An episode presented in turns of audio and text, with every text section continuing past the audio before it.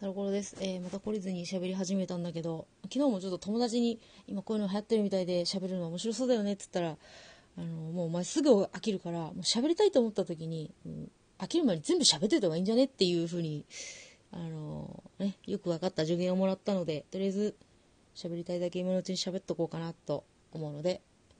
えー、前回、前回、さっき、あの、ね、階層について喋ろうと思って喋ったけど、まあちょっと特に何も、テーマ、まあ、テーマってほどでもないけど、決めずに喋るから、まあ多分しっちゃかめっちゃかになると思うんだけど、喋ってこうと思います。えー、っと、まあ、いざこうなると全然思いつかんなあ、そう、さっき、あの、熱が入ってくると止まれないから、一応あの、タイマーをセットしたんですよ。あの、13分経つとなるようにしてるから、まあ、ね、1分ぐらいオーバーしても、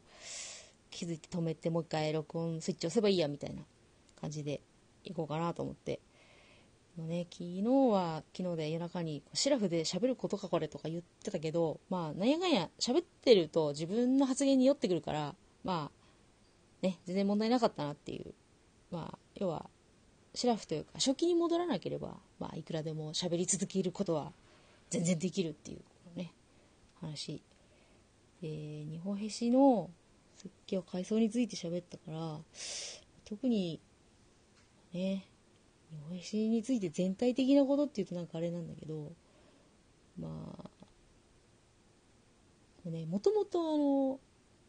まあ今までハマってきたカップリング、特に見た目とかには共通点とかってあんまないんだけど、あのー、割と共通してるのが、2人が、たとえ恋愛という関係になくても、あのー、何？チュッチュしたり、あの、ね、成功したり、セックスしたりとか、そういう関係になくても、揺らがないっていうか、もう、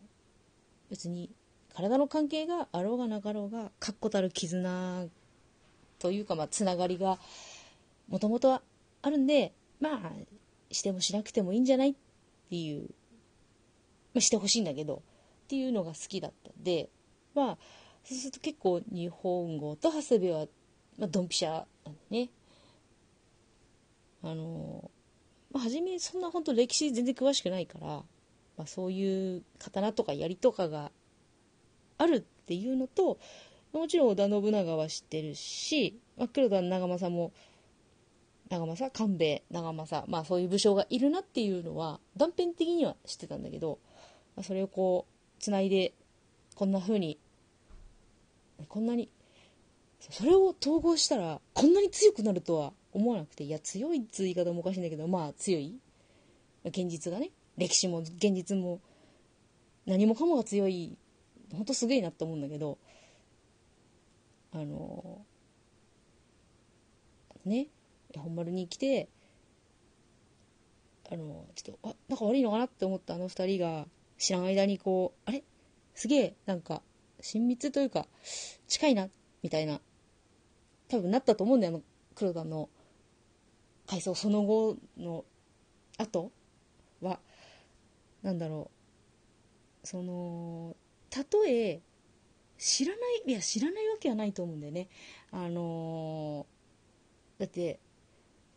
黒田という家が官兵衛、反祖官兵衛が、あの当時天下でブイブイはしてた織田信長から全然まだ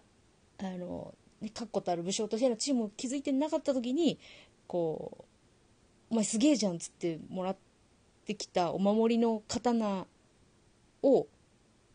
はもう絶対藩の人みんな知ってるし日本語は日本語であの森友信がね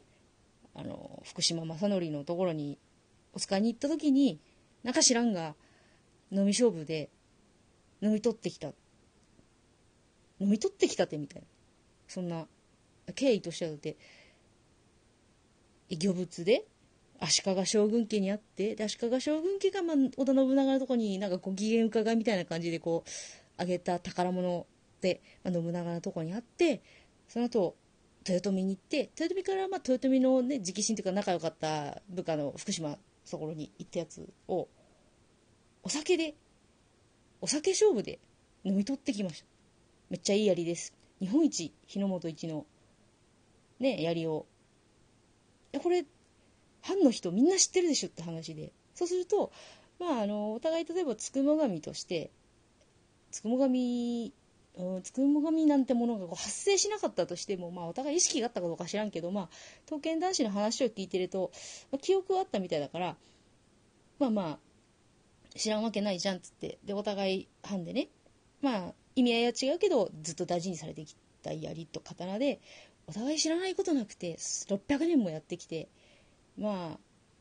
情がないわけないじゃないっていうのはあるんですよね。あの愛愛はない愛は知らんけど、まあ、少なくともねお互い黒田のものだなっていう情はそのね。あのセックスしようがしまいが。刀剣男子としてね。それはまあ関係なくて、まあ、で結びつきがあって、まあ、今もね、まあ、こんなそんなこと言った後にあれなんだけどちゃんとあの刀と槍は今も同じ屋根の下大事にされてるわけじゃないですか。なんかそう思うとまあでもなんでなん本当なんて言っていいか分かんないけど、まあ、みんなが言う強いっていうのはすげえよくわかる。いや強いよ。いやこれ最高最強でしょこれ。っていうね。うんよくわからないこと言ってるな。なんだろう。まあ強いんですよ。いろんな意味でね。でまあ刀剣男子の日本語と長谷部はまあ見た目もね全然違うしまあ両方なんか和装じゃないっていうぐらいかね。でもあとね、何がいいって2人ともちょっとあの目の中に紫色があるっていうのは本当最高だなっていうあの黒田の富士の色はねちょっと色合い違うけどあるとかそういうまあ別に共通点として用意したわけじゃないかもしれないんだけど、まあ、でもそういうのがあるっていうのは本当にいいなって思うな。でもねあと、まあ、やっぱ身長差ですか。えーと、日本語が195センチの長谷部が178センチっつってね。長谷部正直あの立ち絵見るってそんなにであそんなでけえんだって思ったんだけど。でまあちょっとね結構あの極みになると、まあ、こういうちょっとめたいこと言うとあれなんだけど極みになったらなんかまあどの絵もこうシュッとしてるとか細いなっていうのはあるんだけど、まあ、正直極みじゃない時こいつ中肉中背な気もするしでもちょっと細いような気もするしっていうのがあって、まあ、どっちでもいいんだけど多分結果細かったんだけどでまあ若干細身のね1 7 8センチの端正な顔の男と195センチであのー、ねちょっといい感じに脂肪が乗ってるあの大男ひげ面の男とまあね見た目の感じも最高だなって思うんだよねあれ。いやだって頭一つ分ぐらいか違うの。でも1 9 5センチの男って多分まあ手も足もかなりのでかさだと思うんだよね。でまあこれ勝手な自分の中の基準なんだけどあのー、大体スポーツ選手とかってあのまあ、日本人だとちょっと基準ずれるかもしれないんだけどあのアメフトとか NFL とか NBA の選手って大体平均身長マイナス100で体重ぐらいなんだよね。そうすると日本語体重100まあ95いやもうちょい乗ってもいいかなぐらいな感じでだから100キロ前後の体してると思うんだよね。あの脂肪の感じからすると。でまあ長谷部は178センチでしょ？でねちょっと調べたら178センチのあの運動のスポーツどうしてもなんかスポーツ選手寄りにしちゃうんだけどスポーツ選手とかだとなんだっけ誰だったっけな？錦織とかそうなんでね。あとあれ？誰だっけ？イアン・ソープだったかな？あの辺でまあ全然競技違うんだけど、まあ、大体し体重がまあこう、まあ、スポーツ選手だからだいぶ変動あると思うんだけど、まあ、1手70ぐらい、あ70ないぐらいかなと思うと、体重差が30キロあるんで、身長ともかく30キロも差があると、大体絵においてこう乗られたらひっくり返せないまずっていう。っていうところが割とこうなんだろう、まあ、マウントじゃないけどこうねあのそのずっと培ってきた気やすさであの長谷部のことをどうにかできるし物理的に大きさでも長谷部のことを、まあ、どうにどうにかっていうとあれなんだけどこうねいろいろできるっていうのは本当なんかそういうバランスも本当に最高だなっていうところがあって。ね。まあ逆にあの長谷部がすごい強くてその10あ算数が急にできなくなった。えっ、ー、と17センチ。まあ、約理想で30キロ差をひっくり返せるぐらいの強さがあってあそういう